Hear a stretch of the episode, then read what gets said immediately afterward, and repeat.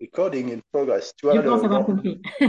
l'ancrage, moi j'ai le tout, il y a un clic qui se passe. Ouais, du coup, un petit, un petit shoot d'adrénaline. C'est parti. Ouais, c'est ça, il y a le. Oula, ça y est, on est à l'antenne. Donc avec, euh, avec Valérie Stein, Stein. Stein, d'accord, voilà. Je pensais qu'on aurait pu faire l'interview avec l'accent alsacien, ça aurait été, euh, Eh non. ça aurait été rigolo. Euh, voilà. Aujourd'hui, nous allons parler hypnose et musique avec Valérie. Bonjour Valérie, comment vas-tu? Ça va, Manu et toi? Très bien, très bien. Merci, euh, merci d'être euh, venu pour partager avec nous euh, ce que tu, euh, ce que tu proposes sur l'hypnose et musique. Mhm. Euh, je te laisse te, te présenter, dire qui tu es, ce que tu fais, euh, peut-être comment t'en es venu à, à t'intéresser à l'hypnose et euh, qu'est-ce que tu proposes au niveau de l'hypnose et de la musique? Ok. Euh, ce que tu proposes un atelier prochainement, c'est l'occasion Oui, euh, c'est ça. Alors en fait, ça. euh, je suis, ça fait pas très longtemps que je suis euh, officiellement hypnothérapeute.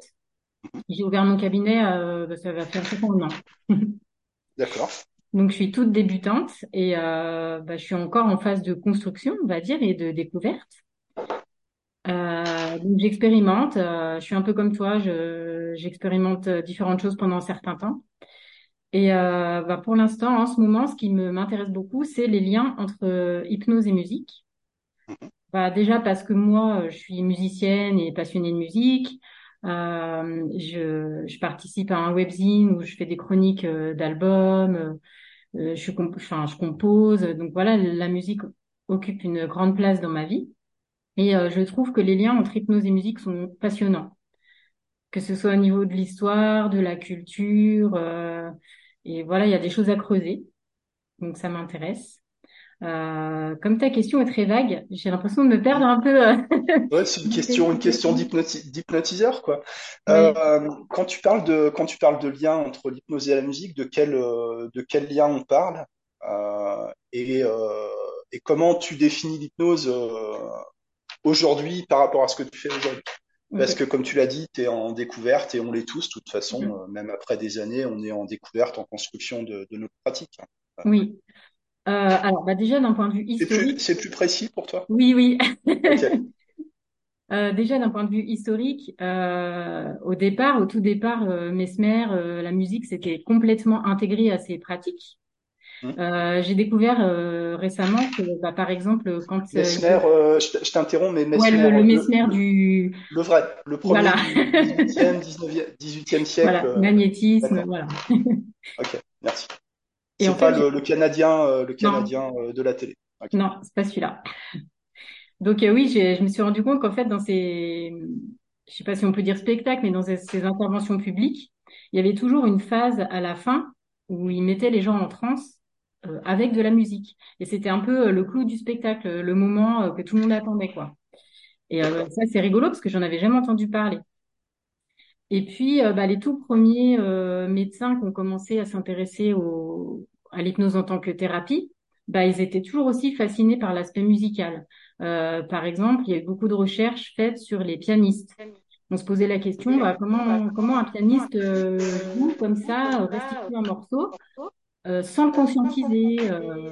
donc, on se posait la question, comment ça se passe, quels sont les mécanismes au niveau du cerveau, euh, et euh, qu'est-ce qu'on peut faire comme thérapie euh, avec la musique. Donc, il y a eu pas mal de recherches aussi au 19e euh, concernant euh, bah, des thérapies par la musique, on se demandait euh, euh, bah, est-ce que Wagner, euh, ça va euh, énerver? Est-ce que, euh, tu vois, on cherchait en fait à, avoir des, comment on pourrait dire ça? Euh, des, des, des, des choses universelles, comme si une musique pour tout le monde pouvait provoquer telle émotion. Hmm. Voilà. D'accord. Et voilà, J'écoute euh, telle chanson, ça fait forcément pleurer ou voilà, forcément c'est envie de ça. danser, etc.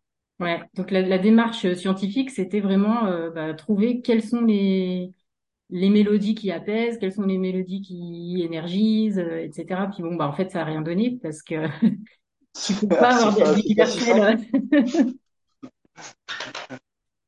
Voilà, donc ça c'est pour le côté historique. Et puis bah dans le, côté culturel, euh, quand tu regardes les trans, euh, pas forcément hypnotiques, mais tout ce qui est état de transe, il y a pas mal de cultures dans lesquelles on va utiliser un instrument. Euh, par exemple les tambours. Alors je sais pas si c'est le côté répétitif ou le côté où c'est très très puissant au niveau de la du volume sonore. Euh, il y a aussi les chants, les chants, euh, les litanies, etc., qui vont te mettre dans une sorte de transe. Donc c'est vachement intéressant en fait, euh, tous ces liens-là. Voilà. Je sais pas si j'ai fait le tour. Je sais pas si on peut en faire le tour, mais, euh, mais en tout cas, on, on, comprend où tu veux en venir. C'est Mm. qu'au niveau de, de l'activation de certains sentiments, certaines émotions, l'état euh, l'état de, de transe, c'est-à-dire d'être focalisé sur euh, sur quelque, une chose qui va prendre un peu toute la place dans l'esprit, Voilà. euh, ça, tu fais des liens avec l'hypnose par le côté état modifié de la conscience, alors. Oui, et en fait, ce que tu dis sur la focalisation, c'est vraiment ça. C'est pas l'idée, enfin, en tout cas pour moi, c'est pas comme ça que je le vois. ouais, C'est pas, je vais mettre une musique relaxante. Euh, moi, tu me mets une musique relaxante, euh, ça m'énerve. hein. Donc, euh, ouais, je comprends. quand je fais une induction, au contraire, ça va être dans le silence, euh, je vais être dans l'interaction, etc. Mais par contre, le côté focalisation, ça, oui, je trouve ça hyper intéressant parce que on travaille beaucoup avec la focalisation du regard Oui. et euh, peut-être euh, de, de la kinesthésie, par exemple avec une catalepsie ou voilà. Mais finalement, on travaille. C'est-à-dire le, c'est-à-dire le sens du toucher, Oui, de la sensation physique et des, euh, et des paralysies partielles, volontaires, temporaires euh, qu'on peut, euh, qu'on peut provoquer en hypnose. Voilà, ça c'est un sujet qui, enfin, qui est assez traité, alors que ouais, finalement, la focalisation sonore, euh, beaucoup moins. ouais. Alors, je, trouve, euh, j'ai vu dans le, dans le- les travaux de Jordan, lui, il utilise pas mal, euh, Jordan Jordan. Ouais, Ouais. Par exemple, utiliser des sons comme suggestion, euh, par exemple le bruit du ballon qui se dégonfle, ou euh, j'ai vu Karine aussi dans le live euh, quand elle Karine faisait, Berty, euh, ouais, oui, Karine Berty, pardon, Euh, elle fait le petit bruit clac clac du verrou, et en fait, ouais. je trouve que c'est c'est intéressant ce, cet aspect sonore aussi à On, creuser. on, on peut mieux se représenter les choses avec, avec le son, effectivement. Oui. Ouais, Parfois même plus qu'en disant ça se verrouille, juste une suggestion de bruit de verrou, ça peut être vachement, euh, vachement puissant. Je m'égare un peu, hein. C'est mon côté Non, non, non, déstructuré. non, non, non, tu, euh, ce que, ce que tu dis, c'est que euh, on peut utiliser la focalisation, c'est-à-dire être concentré sur une chose euh, en particulier, qu'on utilise le regard traditionnellement en hypnose, regarder un point, par, par exemple, ou regarder le pendule, la, la montre, le regard, mais on peut passer par l'auditif, Oui, voire même les onomatopées, les, les sons, et puis euh, sûrement le rythme, euh, le rythme de la voix, le timbre, etc. Ça, oui, c'est très intéressant ce que tu dis aussi sur le, la voix. Euh, on en a déjà parlé, mais euh, c'est vrai qu'il y a des personnes qui euh, ne voient pas l'intérêt d'une voix hypnotique ou euh, d'un ton particulier, parce qu'il y a des personnes qui sont pas sensibles à ça.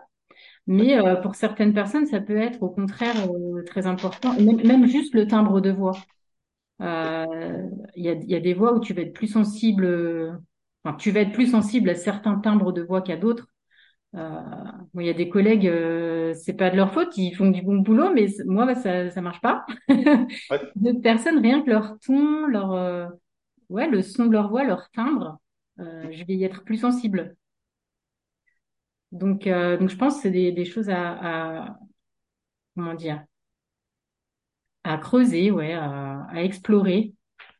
Le rythme aussi, comme tu disais, euh, le, la hauteur du, du son, comme euh, de descendre dans les graves quand tu approfondis, des choses comme ça. ouais. Il y a des gens euh, qui naturellement ont une voix très euh, très musicale. Mm. Euh, t'as Kevin Finel que tout le monde connaît, qui a une voix euh, très avec un espèce de de pattern rythmique euh, Oui, permanent. Il y avait euh, Franck Maya avec euh, bah, avec Karine euh, l'autre jour en live, oui, où t'as une élocution, t'as une euh, une façon de lier les les, les consonnes, les voyelles qui, qui t'entraînent. Et je pense qu'ils pourraient dire n'importe quoi. ces gens-là, tu tu suivrais aussi quoi. Bah, même Erickson, hein, t'écoutes les vieux enregistrements, il y a une espèce de... Ça, ça marmonne un peu, c'est très répétitif, ça t'emporte comme ça. ouais, ça ronronne un peu. ouais. Voilà. Après, ce que tu disais sur la musique relaxante, il y a des gens, ça les énerve. La Oui. voix euh, monotone, très lente, très monocorde, façon un peu sophrologie, je t'avoue que moi, ça m'angoisse, quoi. Mm. Oui. Moi, je me souviens au tout, tout, tout début, euh, quand j'ai commencé ma formation, j'avais écouté quelques enregistrements comme ça, euh, et il y avait un espèce de ton que j'avais rencontré nulle part ailleurs que dans l'hypnose. Et ça Ouais. m'énervait. C'était, Hum. j'ai trouvé ça très artificiel. Artificiel. Mm. Et j'avais pas envie de, de travailler de cette façon. Mais donc depuis, euh, depuis que je suis hypno, j'en croise beaucoup moins de, de, de- de personnes qui utilisent ce ton-là. Donc je pense que ça, ça a dû être une mode à un moment, je ne sais pas. Sûrement, sûrement. Bah, il y a des modes, hein. Comme en musique, dans la pratique de l'hypnose, il y a des courants, il y a, il y a le, le style un peu nouveau que tout le monde reprend, qui, euh, qui se ringardise, euh, etc. Oui, ouais, Et donc, euh, tu proposes un atelier prochainement sur l'hypnose et la musique. Euh, de quoi s'agit-il? Et, euh, et voilà, est-ce que ça peut, ça peut nous permettre de mieux comprendre les liens, les liens que toi tu fais dans ta pratique avec l'hypnose et la musique, sachant que tu vas pas forcément travailler en musique ou autour de la musique dans ta pratique au quotidien, mais que ces liens, ils sont toujours un peu là, quoi. Oui, c'est ça. Ouais, Euh, en, en fait, euh, pour l'instant, en cabinet, j'ai pas encore introduit d'instruments, etc. J'ai commandé euh, des carillons. Euh, c'est, toi ah, qui les, cochis, là. Ouais. Voilà, des cochis, parce que je trouvais euh, que ça pouvait être quelque chose que je pouvais utiliser en cabinet. Euh, parce que ben il y a le côté euh, la personne le tient donc tu as la catalepsie du bras tu focalises ton regard euh, et puis tu as ce son très enveloppant euh, qui va euh, se modifier euh, avec les micro-mouvements des doigts donc ça euh, je les ai pas encore reçus j'ai pas encore testé mais euh, ça va pas tarder donc ça sera plus en individuel je pense Ouais. Euh, mais là pour mon atelier euh, j'ai plus envie d'expérimenter euh, comment dire Déjà, je vais montrer aux gens, c'est des ateliers d'auto-hypnose à la base. D'accord. J'en fais un Apprendre par aux gens à, entrer par eux-mêmes de façon autonome en, en expérience hypnotique. Voilà, c'est ça. Donc, je leur montre des techniques assez classiques qui ne mettent pas en, enfin, qui n'utilisent pas de support euh, sonore. Mais l'idée, c'est un peu, euh, enfin, de toute façon, ça c'est l'idée de tous ces ateliers d'auto-hypnose, c'est d'être dans l'échange. Donc, euh, moi, je vais montrer aux gens des, des idées et puis je vais voir un peu ce que eux me proposent. Et euh, D'accord, c'est participatif, c'est pas un truc euh, vertical descendant. euh. Non, c'est ça. Alors, il y a une petite partie quand même euh, où je raconte un peu l'histoire de la musique ou des choses comme ça. Euh, dernier atelier que j'ai fait, c'était sur les émotions. J'ai raconté un petit peu des anecdotes. euh, c'est un peu pour créer du lien et donner aussi de la matière un peu plus scientifique, un peu plus, euh, on va dire, euh, ouais, littéraire, euh, avec des, des appuis scientifiques, quoi, des preuves, des, des schémas, des choses comme ça. Et Euh, là, euh, structuré, quoi. oui, voilà, c'est ça. Euh, Donc voilà, je vais partir sur des techniques euh, plus générales. Et puis après, bah, je vais leur proposer des instruments, voir comment eux, ils peuvent euh, les utiliser. Euh, peut-être voir aussi euh, des, des, des choses qu'ils peuvent faire chez eux, comme mettre une musique. Je sais pas, voir, voir les effets que ça a de se mettre en transe en écoutant une musique. Ou, ou au, contraire, euh, des, enfin, je sais pas, ça peut être des sons de la nature aussi, euh, des choses comme ça. faire des essais sur euh, les ressentis, le lien euh, entre émotion et, et support sonore. Ouais, comme les, les gens qui, euh, qui écoutent certains types de musique électronique, euh, tu sais, les euh, Focus, euh, Focus Lab, euh, des, des trucs comme ça. Ouais, Euh, et, le, et par effet d'ancrage, c'est tel type de musique, c'est associé au travail, euh, enfin au télétravail en l'occurrence. ouais, Euh, ces choses-là où, euh, par exemple, les gens pour s'endormir, ils écoutent des bandes sonores de, de, de vagues ou de, avec des ouais, mouettes et, tout ça parce c'est ça. que, parce Ouais, que ça leur rappelle quelque chose. ouais. L'idée, c'est ça. C'est ça, ouais. c'est intéressant aussi ce que tu dis par rapport aux, aux musiques euh, électroniques un peu plus euh, boom boom, euh, parce Hein? que je me suis posé la question de, Bah, Il y a aussi des trucs euh, Ah ouais, ok. Des patterns rythmiques, quoi. Euh, oui, parce qu'en fait, on fait souvent de l'hypnose pour euh, dans un, dans une idée de relaxation, etc. Mais il y a aussi le côté boost que je trouve hyper intéressant. Tu vois, avant une compétition sportive, par exemple, ou avant d'aller euh, faire un, un séminaire ou, euh, ou une pièce de théâtre ou j'en sais rien, un truc qui te booste, qui te, qui t'énergise. Donc ça, c'est des trucs que j'aimerais bien expérimenter aussi. euh. Ouais, l'hypnose, c'est pas forcément l'endormissement en fait, c'est une Ouais, orientation qu'on donne par habitude, enfin de, Oui. de relâchement et tout ça. Mais euh, Mm. tu parlais des, des trans musicales, euh, il y a les, il y a les trucs euh, de culture euh, un peu tribale, mais il y a, euh, ça existe encore, bah, la, la musique électronique, la, la trance, quoi. Bah, carrément, ouais.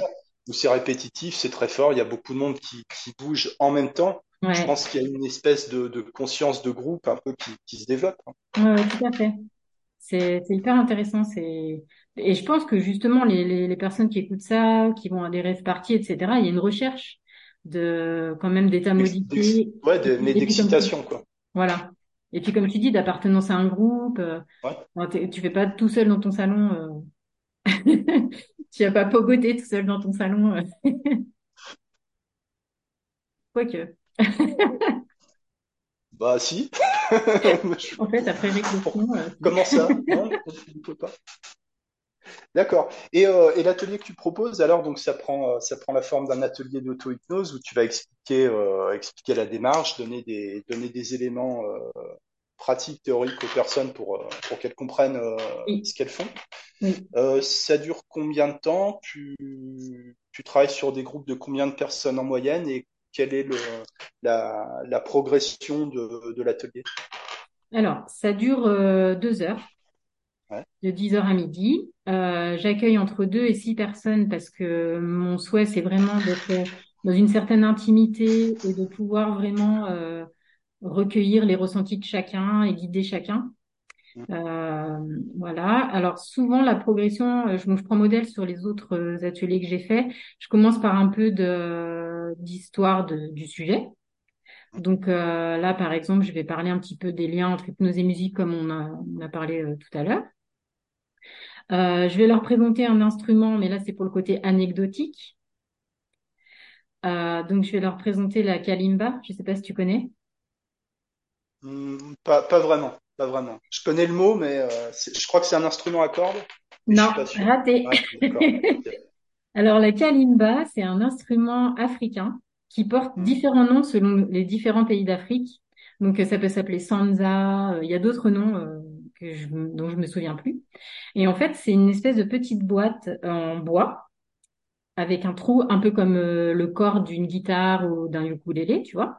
Et dessus, tu as des petites lamelles et tu actives les lamelles avec tes pouces. Oui, d'accord, voilà, ça s'appelle aussi piano à pouces. D'accord. Voilà. Et cet instrument, Kalimba. oui, kalimba. Et je trouve cet instrument euh, très intéressant parce que déjà, il a un son euh, assez doux. Euh, tu peux pas faire de fausses notes, même si tu ne sais pas en jouer. Parce qu'en fait, les Oui, notes peuvent chaque lame, ça compose une gamme. euh, Oui, en fait, c'est alterné, si tu veux, ça fait do, ré, mi. Tu vois, tu vas avoir le do à gauche, le ré à droite, etc. Ce qui fait que comme tu peux pas faire de, de, de secondes, Euh, c'est toujours des, ça sonnera toujours juste. Donc même quelqu'un qui n'a jamais fait de musique, tu lui mets ça entre les mains, ça, ça produira quelque chose d'harmonieux.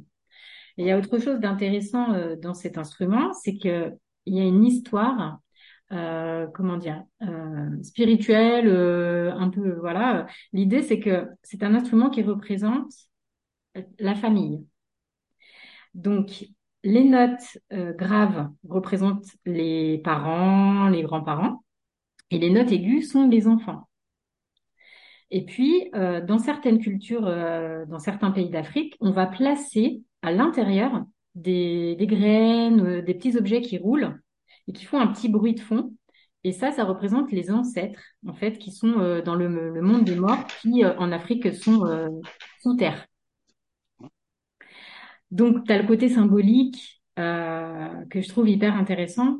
Et je me vois bien euh, proposer ça euh, pour, par exemple, dans le cadre de conflits avec la, avec la famille ou de, de choses que tu porterais en toi qui seraient dues à des, à ton histoire familiale. Et Comme par exemple des gens qui ont connu la privation à l'époque de nos grands-parents et de nos arrière-grands-parents, et ça se transmet aujourd'hui par une peur du manque et il faut finir toutes les assiettes, il faut se resservir. euh, Enfin, c'est Ouais, un, par c'est exemple. exemple un peu un peu banal, mais euh, d'aller jusqu'au transgénérationnel euh, éventuellement. Alors. Ouais, et de manière hyper symbolique, sans avoir besoin de verbaliser. euh. Donc, soit, enfin, l'idée ce serait par exemple de mettre la personne en transe et de lui placer. J'ai pas essayé encore, hein, donc là je suis vraiment Ouais, dans le simplement dans le mes premières idées. Placer la personne en transe, lui mettre l'instrument entre les mains et puis laisser dialoguer euh, les enfants avec les parents, les ancêtres, etc. D'accord. Voilà. Donc en fait, euh, comme ce qu'on fait en négociation des parties oui, avec les voilà, mains ouais, à fait. euh, les choses s'expriment par le mouvement et Mm. pas par, euh, par une pensée construite, pas avec, euh, pas avec de l'analyse, etc. Et Voilà. toi, tu veux matérialiser ça par le, par le son, par la musique, par Ouais, par la, la symbolique euh, de, de l'instrument. Ok. Ouais, c'est ça. Puis du coup, bah, je vais leur raconter ça en début d'atelier, comme euh, tu vois, je trouve qu'il y a un petit côté comme ça, je raconte une histoire, euh, ça crée un peu de lien, ça crée des questions. Ouais, laisser le temps aux gens de, de s'installer, euh, Mm. de, de se mettre à l'aise. Ça. Ouais. Et qu'est-ce qui t'intéresse dans le fait de, de travailler avec des groupes comme ça, par rapport à des séances individuelles? Qu'est-ce qui Ouais. est, qu'est-ce qui est différent? Qu'est-ce qui est plus intéressant? Qu'est-ce qui est plus difficile pour toi? Mm. Alors, je pense qu'il y a un peu mon histo- l'histoire, euh, mon histoire personnelle, parce qu'avant j'étais enseignante, donc j'ai toujours ce besoin de transmettre, euh, euh, d'avoir différentes personnes en même temps, d'avoir le côté groupe, et je trouve aussi intéressant les échanges entre les personnes.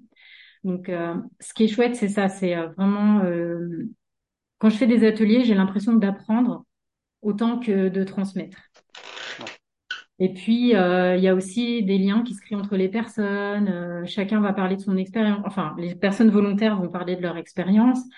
Et euh, bah, ça crée une espèce de ouais d'intimité qui est différente de, de, de quand tu es en séance avec une seule personne. Et puis, alors par contre, ouais, dans les difficultés, ce que je trouve compliqué, c'est la vitesse. Les rythmes ne sont pas les mêmes d'une personne à l'autre. Euh, certaines per enfin, la vitesse de, comment, je sais pas si tu vois ce que je veux dire. Euh, Ah, les personnes sont pas toutes sur le même rythme, ouais, euh, voilà, c'est au ça. sens propre comme au sens figuré, quoi. Ouais, c'est ça. Tout le monde n'a pas les mêmes attentes, tout le monde n'est pas Mm, euh, dans le même état d'esprit, ressent pas les mm, mêmes émotions. ouais. Des fois, tu vas montrer une technique très simple, euh, je sais pas, rapprocher les mains, par exemple, et t'as des gens qui vont être déjà, euh, qui vont déjà avoir les mains collées, alors que d'autres sont encore au tout début, et il faut gérer ça, ces, ces différences de rythme, continuer à maintenir les personnes, euh, euh, cheminer avec elles. Bon, bah, tu chemines avec cinq ou six personnes, c'est pas pareil, quoi. Et ça, tu peux pas le faire avec euh, 20, 30, 50 personnes. Non, j'ai essayé un petit peu euh, quand j'ai fait des séances, euh, pour, séances publiques pour expliquer, voilà. ça. Ouais. Mais je trouve ça hyper complexe et, et je trouve ça dommage parce que finalement, euh, bah, t'as plein de gens qui vont accrocher, mais c'est ceux qui sont déjà un peu acquis. Et ceux qui sont Ouais, ouais. dubitatifs, souvent, bah, ils restent euh, sur leur impression, bon, bon, ça marche pas, c'est... Ouais, tandis que si, euh, si tu avais plus de temps à leur consacrer, plus de disponibilité pour eux parce qu'il y a moins de monde, voire en individuel, c'est plus facile pour les, bah pour oui, les personnes. Mm. ouais.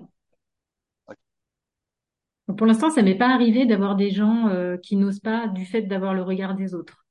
Mais j'imagine que ça peut être le cas parfois. Euh, euh, c'est pas Je pense que ça dépend de la personne qui anime le groupe. Ah, tu crois? Ouais, c'est Ah, il y a, possible. il y a, il y a des gens, enfin, t'en, as vu en séminaire, en formation, Hmm. qui, qui prennent, qui, qui se mettent au centre et qui prennent tellement de place que personne n'ose, ose rien dire aussi. Ah oui, c'est vrai, t'as raison. C'est Tu vois, important. tu vois ce que je veux dire? Ouais, qu'il y a un climat euh, de confiance, de respect. euh, et euh, ouais, et t'as raison. Tout le monde n'est pas capable d'instaurer ce ce type d'atmosphère. Ouais. Hmm. Ouais. Bah du coup, euh, je sais pas si j'ai fini de répondre à ta question. Hum, Je sais pas, mais enfin, même le, le silence, euh, le silence, c'est une réponse aussi. Ouais. T'as, t'as déjà fait des, des expériences avec des musiciens ou musiciennes directement en hypnose?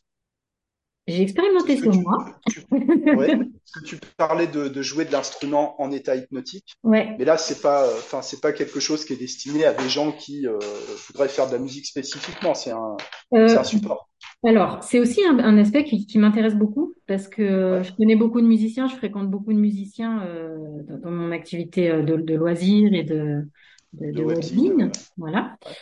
Euh, J'ai accompagné un musicien, mais c'était pas du tout dans cette problématique-là, c'était sur la douleur, donc euh, on n'a pas du tout bossé. mais ça fait partie des, des choses que j'ai envie de faire dans le futur, euh, de bosser, euh, à- enfin de mettre des, des personnes, des musiciens en transe pour voir, euh, ben, soit au niveau de la créativité, euh, soit ben, dans leur jeu, ce que ça peut faire. euh. ouais, c'est des, c'est des questions que j'ai envie de creuser. Ouais. Pour l'instant, j'ai pas encore fait. J'ai testé sur moi de jouer euh, en, en mettant, enfin en faisant de l'auto-hypnose. J'ai pas vraiment senti de différence en fait, parce que je crois que quand tu es en impro, bah c'est une forme de transe. Enfin, je le ouais. ressens comme ça. Je sais que sais pas si on peut parler d'hypnose, mais il y a un état, euh, y a un état qui est, qui est, qui est différent. Ouais, Je me souviens une fois, j'avais vu euh, Marcus Miller, euh, c'était à Jazz à Vienne, un, un festival, donc c'est un bassiste de, de jazz, et, et quand il joue, donc il improvise, enfin il improvise sur quelque chose qui est, sur un rythme qui est, qui oui, codifié, mais euh, mais mais il y a il y a pas une seule note qui se joue sans qu'il y ait tout le corps qui soit mobilisé en fait. Quoi. Il, oui, il joue euh, il joue un truc, son visage qui, qui se déforme tellement euh, te- tellement la personne est, est, est prise dans, dans ce qui se passe. Je Mm. pense qu'il il, perçoit plus le public euh, ni, ouais, ni rien d'autre que, que que la musique quoi, ouais. dans ces moments. Ce que tu dis sur le visage, je trouve que c'est très euh, prégnant chez les batteurs. Ouais, c'est vrai. Je sais pas si tu as observé ça. Je trouve que les batteurs, ils ont c'est comme s'ils oubliaient complètement euh, leur mimique euh, et ils font des grimaces. euh, tu- c'est beaucoup plus flagrant, je trouve, que sur d'autres musiciens. Je sais pas si c'est le fait que, comme tu es désynchronisé, que tu utilises à la fois tes pieds, tes bras, que tu es concentré sur, tu vois, des, des rythmiques qui te, comment dire, tu vois, qui font appel à, la latéra- à la latéralité, etc., qui font que tu mobilises tellement ton corps que bah tu peux plus penser à tout, donc euh, tu contrôles plus tes, mouvements ouais, du visage. Et euh, ouais, ça ressemble à, ouais, ça Ça ressemble à de l'hypnose. Il y a un, il il y a décrochage de, de la volonté. Ça se fait, euh, ça se fait un peu malgré soi. Le batteur qui a toute la responsabilité quand même euh, Mm. de. si T'as un batteur qui est à côté du, du temps, il n'y a plus de musique. Hein. ouais, c'est la structure, quoi. En effet. structure. Mm. Qu'est-ce qui t'a amené euh, donc le, pourquoi la musique avec avec l'hypnose euh, on, comprend on comprend la démarche? Qu'est-ce qui t'a Mhm. amené toi Valérie d'une manière plus générale euh, vers l'hypnose, de passer de l'enseignement à à plus de l'accompagnement? Qu'est-ce qui, euh, qu'est-ce qui s'est passé? C'est une question très personnelle. C'est vrai, c'est vrai. Ouais. Mais bon, ça me dérange pas d'en parler. En fait, euh, j'ai été épuisée par mon travail euh, parce que je suis quelqu'un d'extrêmement impliqué. J'étais passionnée euh, par l'enseignement. C'est vraiment un métier que j'ai fait par euh, ouais par passion, quoi. À la base, à la base, j'ai une formation de psycho. J'ai un master 1 de psychologie clinique et neurosciences cognitives. J'ai fait double, double maîtrise. Et au départ, je me destinais à être dans l'accompagnement. Et puis, j'ai bossé ITEP. Je sais pas si tu vois ce que c'est, euh, les ITEP. Oui, euh, ouais, ça, voilà, ça accueille des enfants en difficulté euh, comportementale, etc. Donc, j'ai fait un stage là-dedans. Et bah, quand je croisais les enseignants qui préparaient leurs cours et tout, bah, ça me faisait je sais pas, ça m'a, ça m'attirait, quoi, ça m'appelait. Donc j'ai bifurqué, j'ai passé le concours pour devenir professeur des écoles et j'ai été directrice pendant plus de 15 ans. Euh, voilà, avec des classes à trois niveaux, CM1, CM, enfin CE2, CM1, CM2. Et en fait, bah, j'étais tout le temps euh, à bosser à fond, quoi. C'était des 60, 70 heures par semaine. Et un jour, mon corps m'a dit stop. D'accord. Voilà. Et puis, ben, comme j'avais pas envie de retourner dans l'aspect euh, psychanalyse, etc., c'est pas, c'est pas ce qui m'attirait. Je sais pas pourquoi. Un jour, j'ai eu le déclic.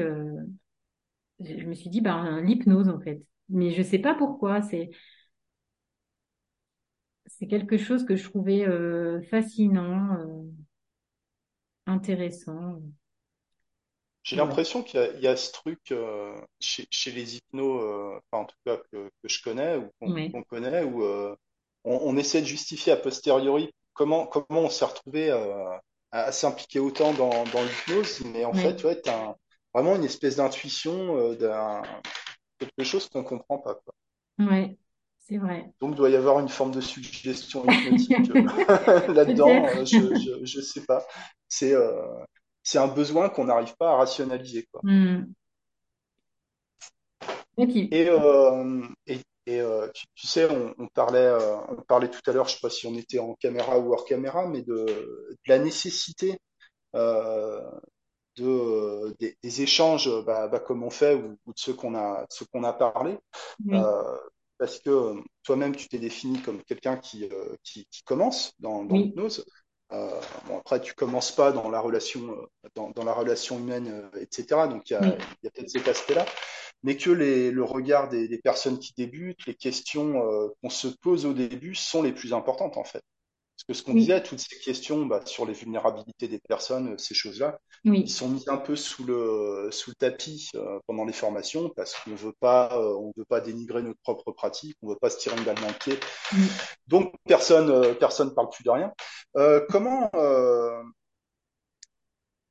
Comment tu t'es senti, comment tu as, perçu les choses quand tu es arrivé dans le monde de l'hypnose par rapport à, par exemple, tes premières formations, tes premiers échanges dans les, dans les communautés de d'hypno. Euh, Vraiment, au tout début, quelle, quelle impression ça t'a fait? Qu'est-ce que tu penses qui manque? Qu'est-ce qu'on dit trop? Qu'est-ce qu'on dit pas? Qu'est-ce qui... Ton, ton regard neuf, c'est quoi sur l'hypnose aujourd'hui? Alors, vraiment, le, ce qui ressort le plus pour moi, c'est que quand tu sors d'une école, tu as un regard. Et que, enfin, un D'accord. Ah, angle de vue. Ça, tu l'as ressenti. Suivant les écoles, il y a, y a quelque chose de... Il y euh, a un prisme, ouais. Il y a un il y a un espèce de, prisme. de, de prisme, de tunnel, et que si tu ne t'intéresses pas, si tu fais pas justement, si tu participes pas à des groupes de discussion, si tu te confrontes pas à d'autres collègues, si tu n'es pas dans l'échange, dans l'exploration, dans les lectures, euh, dans l'écoute de podcasts, etc., ben en fait, tu vois qu'une toute petite partie de, de ce que c'est l'hypnose. Et euh, tu vois, moi, je commençais à peine à comprendre vraiment en quoi ça consiste, parce que j'avais une certaine image au départ. Euh, l'é- l'école dont je suis issue, c'est assez euh, hypnose, relaxation, euh, c'est très lié à la PNL, etc. Et maintenant, Erickson- Ericksonienne, quoi. oui, voilà, c'est ça. Ouais. Et en fait, plus j'explore, plus je lis, plus je, je me forme, et plus mon regard se modifie. Je vois plus les choses de la même manière. Par exemple, pour moi maintenant, l'état modifié de conscience, on va dire, c'est plus une hyper focalisation. Euh, je le perçois plus comme ça. Euh, j'avais aucune idée, par exemple, au départ, de ce que sont les phénomènes hypnotiques, alors que c'est juste la base, quoi. Ouais. Il a fallu que je lise, il a fallu que je discute, puis que je me rende compte, bah attends, euh, les phénomènes hypnotiques, c'est essentiel, c'est c'est là-dessus qu'on bosse en fait. Alors, Mais c'est quoi les, c'est quoi les phénomènes, euh, les phénomènes hypnotiques? alors, je vais peut-être te dire une bêtise, hein. Ouais, c'est bah, mais bah, c'est faut pas avoir, l'amnésie, faut pas avoir peur de se tromper dans, ouais, ce métier. je dirais bah, comme ça, euh, dans le désordre, Ouais, amnésie, euh, distorsion du temps, distorsion du temps, euh, lévitation, lévitation, la main qui, qui devient légère et qui se lève toute seule. Voilà, l'écriture automatique, je mettrais ça aussi dans les ouais, hypnotiques. Euh, ouais, tout ce qui est idéomoteur en fait. Ah, et puis les hallucinations aussi. ok. Voilà. Ça, donc des, des choses qui sortent, euh, qui sortent de la norme euh, de, de nos sens, quoi. Oui, Ouais. ouais, on peut dire ça comme ça. Donc, la, la première euh, impression que tu as eue en sortant de formation, c'est qu'il y avait un prisme vraiment propre à chaque école, Ouais, qui, qui limite le, les, les possibilités en fait pour, pour l'hypnothérapeute. Oui. Ok. Et, euh, et quoi d'autre? Euh, quoi d'autre? Euh, c'est compliqué cette question. Ouais, ouais, ouais, mais je sais que tu es capable d'y répondre. Ouais. Euh, je pense qu'il faut, euh, pour, pour, euh, je sais pas si c'est propre à tous les milieux professionnels, mais en tout cas dans ce milieu-là, euh, il faut avoir quand même pas mal de personnalité, euh, dans la mesure où, euh, comment dire ça? Il y a, il y a une impression de jugement, pas sur tous les groupes, hein, mais il y a pas mal de groupes où tu as l'impression que si tu poses une question euh, qui, qui, paraît un peu euh, naïve, et bah, tu peux vite te faire euh, rabaisser, quoi. Hein? J'ai déjà eu, euh, on m'a déjà dit, euh, si vous posez cette question, c'est que vous avez rien à faire dans ce métier. Ouais, voilà, bah tu vois, ça m'étonne pas. Ce qui, ce qui paraît bizarre pour des gens dont, euh, dont la vocation est de rassurer les gens, de Ouais. de pas de pas leur les enfoncer. non. Mhm. Donc toi, tu as senti du jugement, une facilité à, à rabaisser euh, à rabaisser les, euh, les les gens qui questionnent les évidences en fait? Ouais. En Ouais. fait, je pense que c'est important euh, quand tu débutes de ouais d'être curieux et d'aller vraiment à la rencontre de différentes personnes parce que c'est pas le cas de tout de tout le monde. Il y a il y a des des, des hypnos expérimentés qui sont vraiment très ouverts, qui partagent, qui sont intéressants. euh. donc faut je pense qu'il faut prendre le temps d'explorer et d'aller à la rencontre de ce ce type de personnes-là qui sont prêts à ouais à ouais à partager. Mm. Et il y en a, il y en a beaucoup. Ouais ouais ouais, je suis d'accord. Au niveau, euh, au niveau de, des, des formations, enfin pas forcément celles que celles que tu as suivies, mais, euh, mais Mm. tu, bah, tu connais du monde, tu connais du monde dans, dans l'hypnose. Mm. Euh, dans ce que tu as pu observer, entendre, entendre parler au niveau des, des formations initiales, qu'est-ce qui, qu'est-ce qui manque pour les gens qui, qui débutent, en fait? C'est une très bonne question et c'est une question très complexe parce que euh, ça rejoint un peu l'idée, euh, tu sais, de la personne qui est pleine de bonne volonté et, qui va faire des choses pas forcément euh, éthiques, mais sans forcément s'en rendre compte. C'est une, une vaste question parce que d'un côté, si on, comment dire, si on formalise trop les formations, si on en demande trop à la base, il y a des personnes qui n'auront pas forcément accès à ce type de, de formation. Mais d'un autre côté, si t'as pas des bases un peu solides, par exemple en psychologie, en... Ouais, si, je pense la base, c'est quand même la psycho. Euh, bah, t'as des gens qui vont partir sur des... du... quelque chose de très scolaire. Tu vois, je vois pas mal d'hypnos euh, qui vont rester très scolaires, qui vont avoir par exemple leur protocole. Hein Ah ben là, il y a une euh, addiction, hop, je fais mon proto des addictions. Ou ah ben là, il y a euh, une phobie, je vais faire mon protocole des phobies. Et euh, qui vont pas se poser la question, bah qu'est-ce qu'une phobie, qui vont pas aller avoir des lectures, etc. Je suis en train de me perdre dans mes pensées là. Non, non, non, Euh, c'est euh, cohérent. hein, ouais. moi, je pense que tu vois, le fait d'avoir une formation au psycho, euh, ça me, ça me Tu dé... vois pas comment tu pourrais t'en passer, en fait. Ouais, voilà, c'est ça. Ouais, Euh, et il y a une question, moi, je trouve, qui revient souvent, c'est tout ce qui est transfert et contre-transfert. Ça, je hein, connais pas d'école qui en parle, quoi. ouais. Alors Est-ce que tu peux, tu peux définir rapidement le transfert et contre-transfert? oui. Alors le transfert, c'est ce que ton client va projeter sur toi. Je te donne un exemple très euh, très basique. Euh, ton client se met en colère contre toi, mais en fait, c'est pas contre toi, c'est parce que il projette sur toi l'image de son père, par exemple. D'accord. Voilà. Et le contre-transfert, c'est ce que toi, en tant que praticien, tu vas ressentir vis-à-vis de ton client. Euh, donc, c'est très important d'analyser ça parce Comme que par exemple, euh, je reçois quelqu'un pour l'arrêt du tabac et ça me rappelle quand moi j'étais fumeur, euh, donc euh, donc voilà, j'imagine que la personne pense la même chose, ressent la même chose que, voilà. que- que moi. Ouais. Donc je reviens un petit peu sur ce que j'ai dit parce que j'ai dit qu'on n'en parlait pas, mais en fait c'est faux parce qu'en en parlant avec toi, je me rends compte que si on en parle un peu, mais on parle de cartes. En hypnose, on va parler de cartes. Faut pas appliquer sa carte. Donc là, oui, si ça fait un peu quand même référence au transfert contre transfert, mais c'est pas ultra précis. ça, ouais, c'est ce que j'allais dire. Ça va pas très loin dans le détail de dire la Non, carte n'est pas le territoire. ça. euh, ça sonne bien. euh, en plus, c'est pas complet. Je crois que le truc, c'est il faut quand même avoir une carte pour se déplacer sur un territoire. euh, mais Ah oui, d'accord. ouais, ouais. Enfin, ouais, tu parlais des poncifs, mais c'est ça en fait. On répète des Ouais. trucs, on sait, et je me, je m'inclus dedans. hein. Mm. Enfin, on répète des choses, on a, on n'y a pas réfléchi en fait. Ouais. Mais après, c'est vrai que c'est des métiers où tu peux pas être tout le temps, enfin, tu peux pas être au taquet partout tout de suite. Et puis même quand tu as 15 ans de carrière, de toute façon, tu es toujours dans l'apprentissage. Ta, ta pratique évolue, tes, tes visions évoluent. euh, donc c'est important de garder une certaine humilité. euh.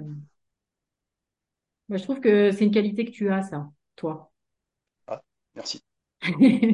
De rien, ce que je pense. Mais tout part, enfin pour moi, tout part des personnes et les besoins des gens évoluent aussi. C'est-à-dire Ouais. qu'on peut pas, on, on devrait pas transmettre en formation initiale le même contenu euh, que qu'il y a, qu'il y a 25 ans, quoi, voire plus. Tu trouves que Euh, c'est c'est assez figé dans le temps, euh, ce que proposent les formations?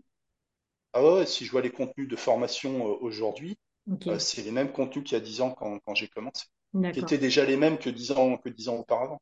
Il y a des mises à jour sous forme de modules complémentaires, de vente Ah oui. additionnelle, Mm. euh, mais il n'y a pas vraiment de mise à jour des contenus de formation initiale. Mm. Et, euh, et les gens ne demandent plus la même chose, donc plus les mêmes attentes euh, que l'année dernière, que l'année d'avant, hein, Ouais, d'ailleurs. Enfin, euh, il y a une culture du développement personnel qu'on critique beaucoup, euh, mais quand même qui fait que les gens arrivent en séance maintenant, contrairement à il y a quelques années, avec déjà des éléments de langage, des notions, des, des, des choses. Il, y a, il y a beaucoup plus d'intérêt pour ça qu'il y avait avant, donc Ouais, ouais, on on peut pas rester rester figé euh, comme les, ouais, les nostalgiques de la vieille hypnose. Euh, il y a 200 ans, les gens avaient tout compris. Hein, tu parlais de. Mesmer, il y a encore des gens qui sont restés à Mesmer. C'est vrai, ouais. J'étais surprise de découvrir ça. je te, je te rends, je te rends la parole. Euh, ouais, du coup, euh, ça me fait penser à autre chose, ce côté développement personnel, comme tu dis. Moi, je trouve qu'en tant que débutante, je suis confrontée à un, un foisonnement de praticiens autour de moi. Alors déjà, euh, dans ma ville, il y a énormément d'hypnos, mais vraiment plein, plein, plein, euh, de toutes sortes. Tu vas dans, des... dans quelle ville, euh, Valérie? En Berrieux, en Bugey, à En côté de, à En côté Berry-en-Bugey. de, voilà. Il y a, il y a beaucoup, alors il y a des gens qui sont que hypno, mais pas, pas beaucoup. Après, il y a beaucoup d'offres, euh, comment je dirais ça, euh, hybrides, des gens qui font euh, sophro, hypno, reiki, énergétique, etc. Il y a des psychologues aussi qui maintenant euh, ont intégré cet outil à leur pratique et le mettent euh, en valeur euh, dans leur euh, site internet, etc., dans leur communication alors que ben c'est peut-être pas forcément les plus qualifiés en termes d'hypnose finalement.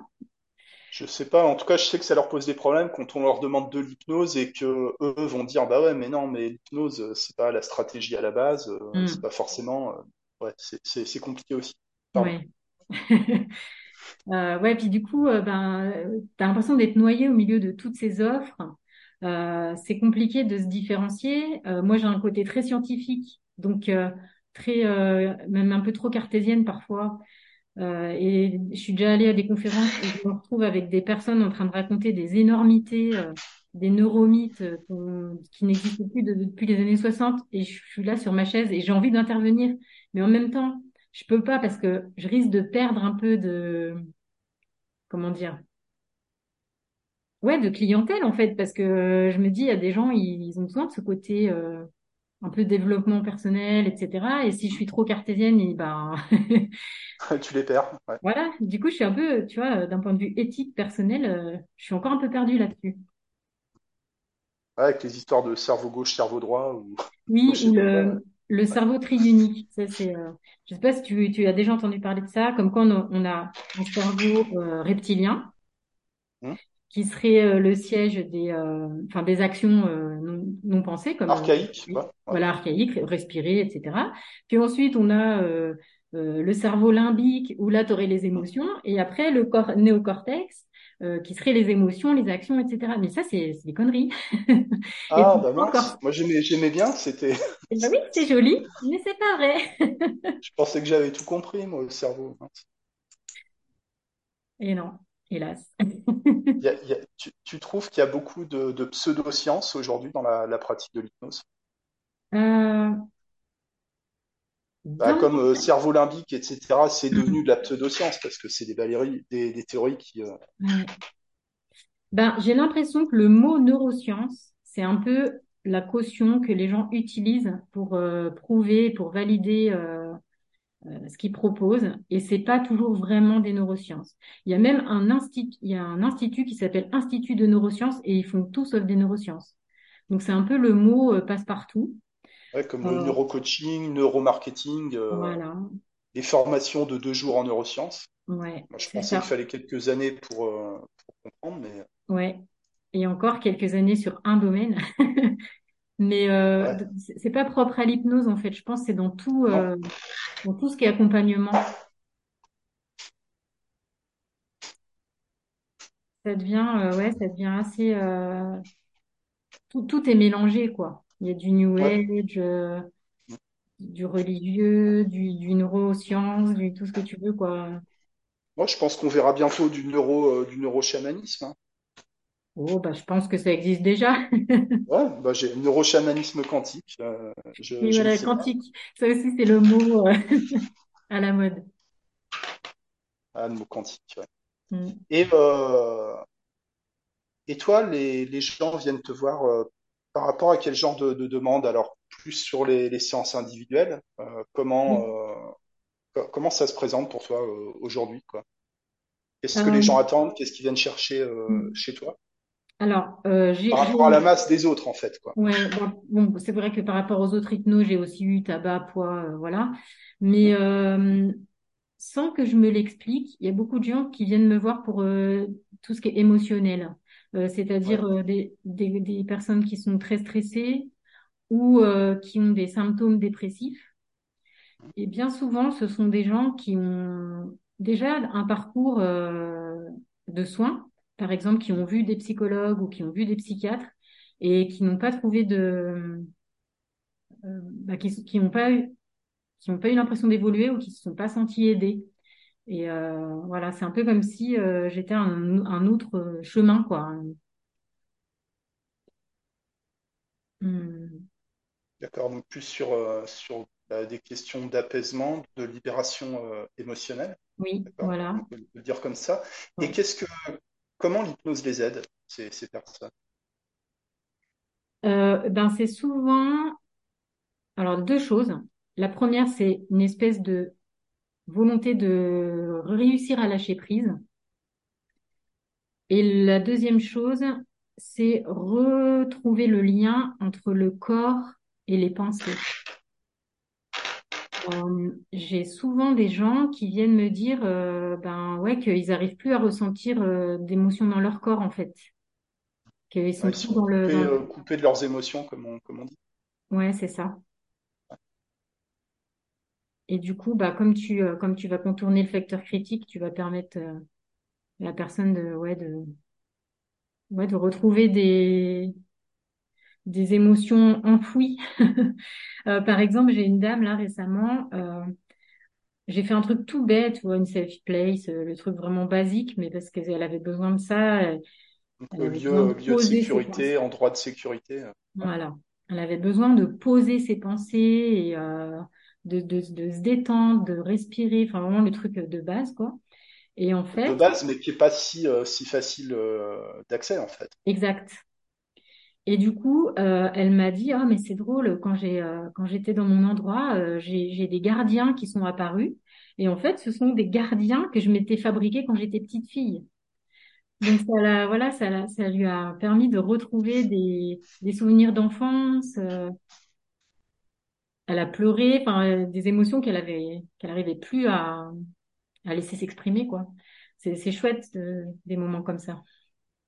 Ouais, c'est là que tu vois qu'une expérience hypnotique, ça peut amener des, des réminiscences, des, euh, Oui, des, des choses qui ne pourraient pas passer par une pensée euh, construite, en fait. oui, Ouais. Mm.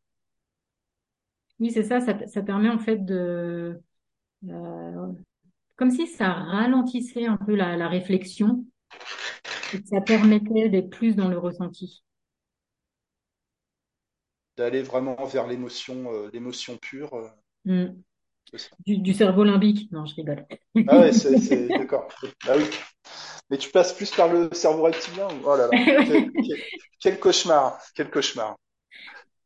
Ah, maintenant, tu sais que je balaye complètement la question. Maintenant, suis, j'en suis même venu à dire non, mais l'hypnose, ça se passe pas dans le cerveau. Voilà. Il y a pas, c'est, c'est- le seul endroit où il n'y a pas d'hypnose, c'est le cerveau.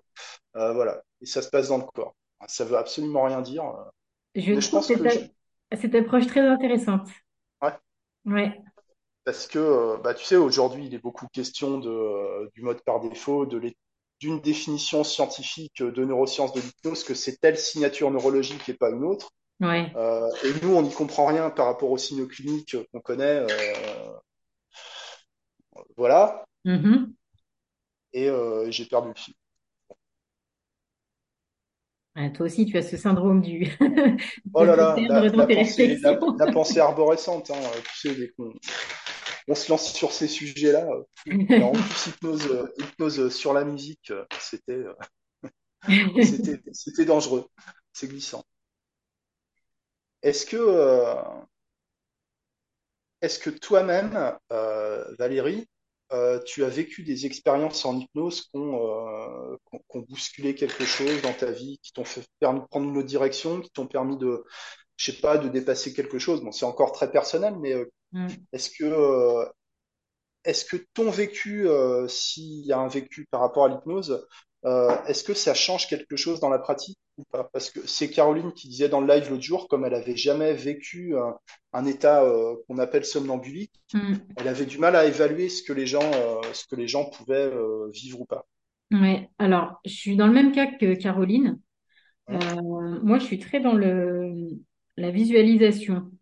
ouais, Et en fait, là où j'arrive vraiment à me couper de, ouais, j'appelle ça comme ça, hein, me couper ouais, de l'environnement immédiat, c'est quand je vais me projeter dans un endroit. C'est ce qui fonctionne le mieux sur moi. Euh, tout ce qui est idéomoteur et tout, c'est assez compliqué. Mouvement automatique. Ouais, Mouvement automatique, pardon. Voilà. Euh, je me souviens qu'une fois, tu avais essayé de me faire oublier mon prénom et du coup, ça a un petit peu marché parce que j'ai oublié le tien.